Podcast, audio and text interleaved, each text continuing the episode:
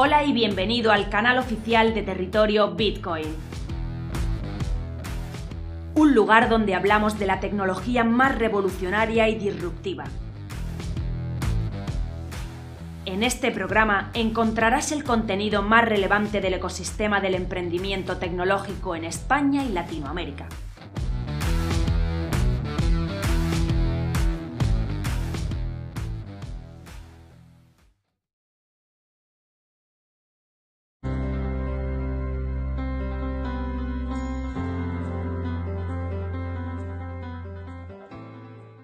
Bitcoin de Terra UST y la caída temporal de Tether por debajo del dólar han dejado en evidencia a las stablecoin o monedas estables. Según el Banco Central Europeo en su último informe, las divisas estables o stablecoin habían ofrecido hasta la fecha algo que no ofrecían el resto de criptomonedas, que era la estabilidad. Sin embargo, el Banco Central Europeo cree que tras los últimos movimientos se confirma que no son tan estables como sugiere su nombre y que no pueden garantizar su estabilidad en todo momento. Lo que es peor, la caída de las stablecoin podía generar un tsunami en el criptomercado, avisan.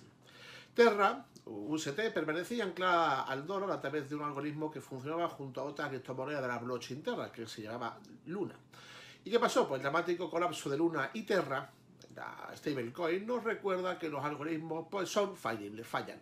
Muchos confiaron en Terra porque tenían el aval de grandes nombres del criptomercado y ahora pues todos están con las manos en la cabeza lamentándose de una caída tan trágica y colosal como la que ha sufrido Terra Luna. Las stablecoin algorítmicas se presentan como, o se presentaban, ¿no? Pero yo creo que se presentan como una solución para eliminar el factor humano de la ecuación, o sea, se trata de supuestas stablecoin descentralizadas a priori más seguras que sus contrapartes centralizadas. ¿no? Así por lo menos no lo vendieron. Desde su nacimiento, y salvo algunos sustos muy puntuales, nos, referimos al proyecto Terra Luna, apenas se había producido deviaciones respecto al dólar. ¿no? Nos referimos a la stablecoin UST de Terra. El algoritmo funcionaba, pero el endurecimiento de la política monetaria global, generada por la grave inflación y la respectiva llegada de las turbulencias en la bolsa, hizo que la situación pues, se deteriorase, se deteriorase pues, muy gravemente en pocos días.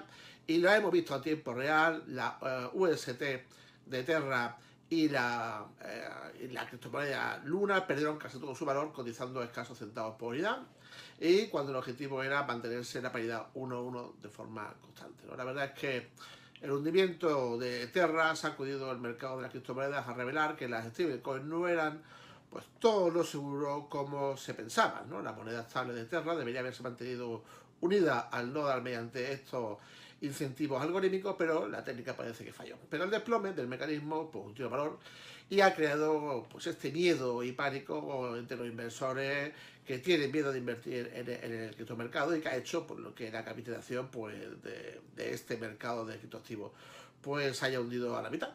Y, también pues también vemos pues, interesante eh, eh, lo que está pasando con la principal moneda estable, que es la Tether, ¿no?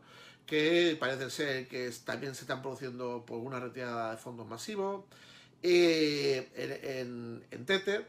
Y, bueno, pues Tether funciona más o menos como el Banco Central de las Criptomonedas y eh, la situación puede parecer preocupante y vamos a intentar analizarla en este vídeo. Bueno, en dos semanas la cantidad de tokens de circulación de la stablecoin de Tether ha pasado a tener 83 mil millones de unidades a 10 mil eh, millones de unidades menos, a 73 mil millones de tokens, ¿no? Y además se han retirado en los últimos días más de mil millones de criptodólares del mercado. Esta situación es cada vez más preocupante pues, entre los inversores del criptomercado. ¿no? Tether es la principal moneda estable del criptomercado, como decíamos, y hablamos de criptoactivos cuyos valores están vinculados principalmente al dólar. Esta moneda estable lleva más de dos, semanas cotizando por debajo del dólar en las principales casas de cambio, y eso preocupa, llegando a ser la llegando a tener inclusive una caída intraría de hasta los 0,95, que es así que su nivel es preocupante, para después estabilizarse actualmente en los 0,998, no cuando ah, estaba por debajo del dólar, sobre todo cuando fue lo de Terra Luna, la situación de Terra Luna, y, está por debajo de su nivel de 0,999 dólares. Desde hace años el TT ha estado bajo la lupa de los criptoescépticos, dado que sus creadores aseguran que la moneda está respaldada por una cantidad equivalente de dólares, pero se ha negado a ofrecer auditorías transparentes y detalladas de sus reservas. ¿no? eso de la equivalencia en el 100%, pues bueno, todavía hay dudas, ¿no? Se suscitan, se suscitan dudas, ¿no? Pero ¿cómo funciona Tether, ¿no? Esta principal moneda estable, ¿no? Pues Tether es una stablecoin colateralizada cuya paridad con el dólar se mantiene gracias a una amplia reserva de activos que supuestamente respaldan, están en garantía al valor de esta moneda estable, ¿no? Estas reservas están conformadas principalmente por papel comercial de empresas, bonos a muy corto plazo y fondos, y fondos monetarios. ¿no? Aunque también eh, nos encontramos con renta fija a más largo plazo, como bonos corporativos, acciones, metales preciosos e inclusive algún tipo de criptomoneda. ¿no? Pero la compañía, pues, al no ser muy transparente cuando hablamos de auditoríos que se, que se realizan a estas reservas, pues bueno, pues la compañía no ha desglosado de forma pormenorizada la calidad de todos estos activos que sirven como colateral y garantías. ¿no? no es lo mismo tener una letra del Tesoro americano que pagarés de una constructora china pues en situación eh, financiera delicada, por ejemplo. En la última actualización, Tether anunció que invertiría más fondos en bonos del Tesoro estadounidense y otras inversiones seguras y menos en deuda empresarial a corto plazo, eh, que supone pues, mayor riesgo financiero. Se puede decir que Tether es el eslabón que sostiene buena parte del criptomercado, puesto que los inversores lo utilizan, eh, utilizan esta stablecoin para mover su dinero con seguridad y bajo coste dentro del mercado de criptoactivos. Convertir el dinero desde cripto a dinero fiat como dólares o euros, pues es costoso, es tedioso, por lo que resulta pues, más sencillo y económico pues, emplear una moneda estable como Tether, ¿no?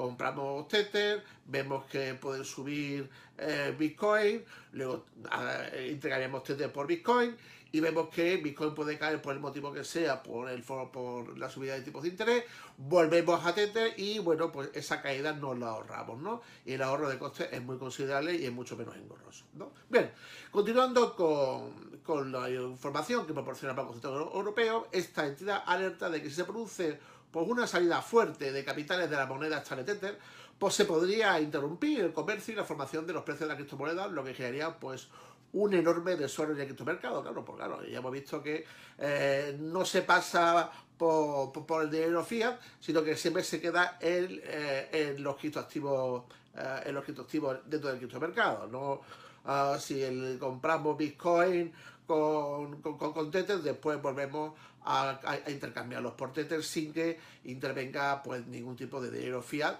y también los aspectos fiscales que por supuesto no hay que, no hay que obviarlos.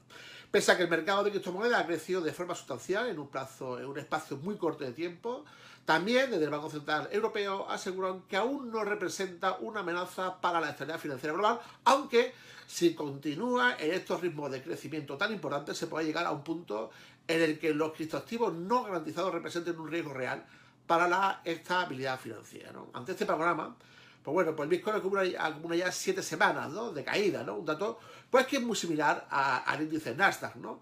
Mientras que la principal criptomoneda ya ha caído más de un 50% desde los máximos, el Nasdaq ya acumula una caída importante del 30%, ¿no? El criptomercado ha aumentado considerablemente en tamaño y complejidad desde finales de 2022 y expandiéndose mucho más allá del Bitcoin, ¿no? El Bitcoin siempre ha tenido pues un peso, una cuota de mercado del 60, del, inclusive del 70%, y bueno, pues eh, eh, en estos momentos máximos que, que, llegó a, tener Bitcoin por encima de los 60.000, pues no representaba ni el 45% de, de, la cuota de mercado, ¿no?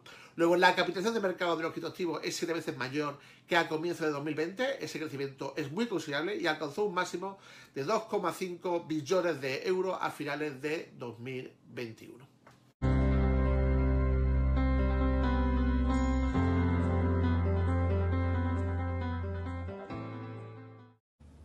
Hoy, para Territorio Bitcoin, en un minuto hablamos de pensiones. De nuevo, protagonista el ministro del ramo, nuestro querido ministro Escribá, que no da ni una.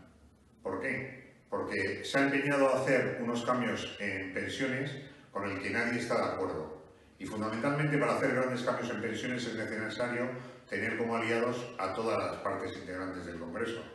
Si te enfrentas, en primer lugar, a tus propios eh, compañeros de gobierno y te dicen que no, que no están interesados en cambiar nada en pensiones y tienes que intentar buscar al otro lado para modificar una ley que necesita un gran apoyo y te encuentras que en el otro lado tampoco te van a dar ningún juego, pues va a pasar que probablemente acabemos la legislatura como consecuencia del problema de las pensiones, porque sigue sin dar.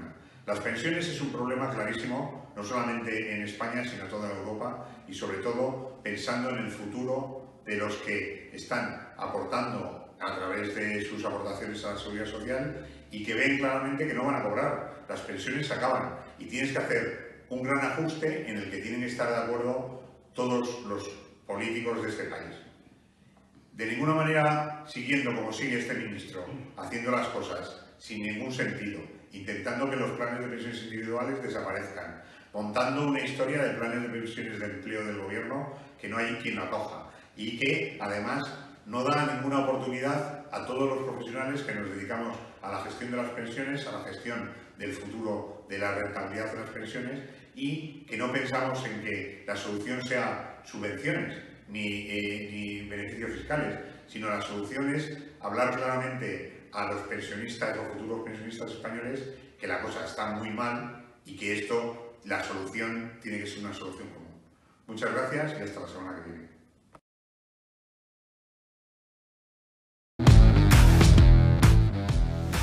Visítanos en territoriobitcoin.com. Territorio Bitcoin. Información independiente desde 2014.